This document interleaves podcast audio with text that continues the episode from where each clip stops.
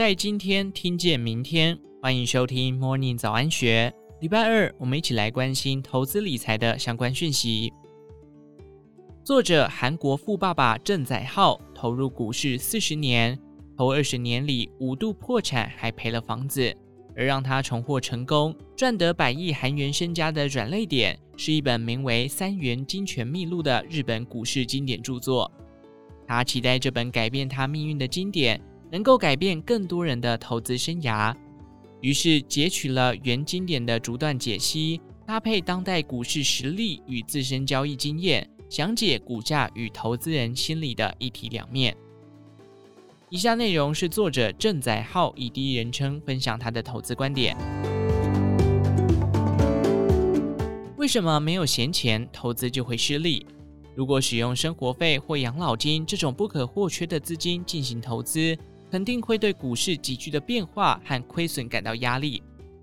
不能赔掉的本金，倘若随着市场的特性发生动荡，我们就会为了那非赚回来不可的重担和压力进行不适当的投资。这种形式的投资结果如何？非常明显，我们身边都不乏因操之过急而导致投资亏损的情况。唯有内心不焦躁，我们才能理性判断，也才能用长远的眼光投资，从中获利。除了与生活有直接关联的资金外，我也不建议用借来的钱做投资，建议各位务必要用闲钱投资。恕我再次强调，股票投资属于不保本的投资，所以只能动用在最坏情况下，就算全部赔掉，也不会对自己和家人的生活造成打击的资金。用退休后的养老金来投资股票，也属于非常危险的行为，因为还是有血本无归的可能性，所以不能使用生活费、购物基金、学费等来进行投资。这些资金都是立刻会需要动用到的，使用时心态上肯定会受到压迫。即便只有小额投资，也务必要使用闲钱。还有件事，我也想提醒一下。也就是关乎于证券公司借钱投资股票的信用交易，我认为信用交易是非常危险的捷径。至于我为什么会这样想，信用交易是一种提供资金不足的投资人可以购买多于自身财力的股票方法。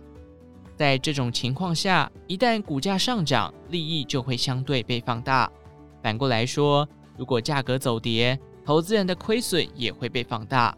而且除了自己的本金之外，还要再加上贷款以及利息。新冠肺炎爆发后，韩国吹起了一股“灵冲”热潮，也就是指连灵魂都拿来充数进行投资的意思。整个社会氛围都在诉说着，不利用贷款开杠杆的人就是傻瓜，也更进一步促使了这种现象的发生。若你是一位聪明的投资人，就不应该被潮流所摆布。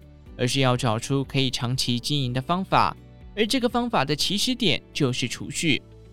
为了不要重蹈覆辙，希望各位可以从过去中学习，并且制定出有智慧的投资计划。假设市场上有人用非常便宜的价格出售一样物件，即便心里知道这是一场好的交易，但倘若口袋里没钱，依然无法购买。我们一生中不会只有一场交易。所以不要把这次的交易当成像最后一次交易一样，一口气把所有的钱都撒出去。没有钱就不能买卖，所以保留资金很重要。交易就好比为战争做准备，大米交易的士兵就是资金，对待买卖的心境就等同于对待战争的态度。股市也是一样，有钱才能买好的股票。也许有人会问，如果发现了一档行情股，是不是就要把所有资产都赌在这档股票上？这个答案是否定的。股票市场上随时都有值得买进的股票，也都有买进这档股票的机会。股价也可能因突如其来、无法预料的利空而暴跌，这种时候就是低价买进的好机会。但如果手边没有资金，也就会错失良机了。有备而无患。股市上随时都可能发生无法预测的情况，所以不可以一口气决胜负，而是要有计划性的使用资金。不要把自己拥有的所有资金一鼓作气投入，而是仅取用其中一部分来进行投资。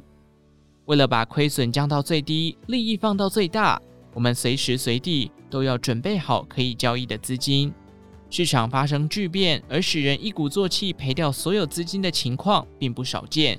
不要自己创造出这种会一口气赔光所有资金的事件。投资大师也强调现金的重要性。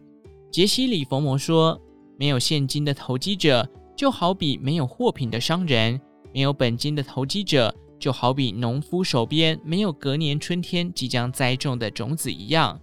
现金是投机者的生命，也是最值得信赖的朋友。没有现金，就没有机会。无论发生什么事，都务必守住自己的资本。成功的投资人手上必须总是留有现金，就好比军队的指挥官必须时刻保有预备兵力，抓准对的时机，带着信心开始作战。有能力的将军会等到所有一切的可能性都好转时，争取最终的胜利。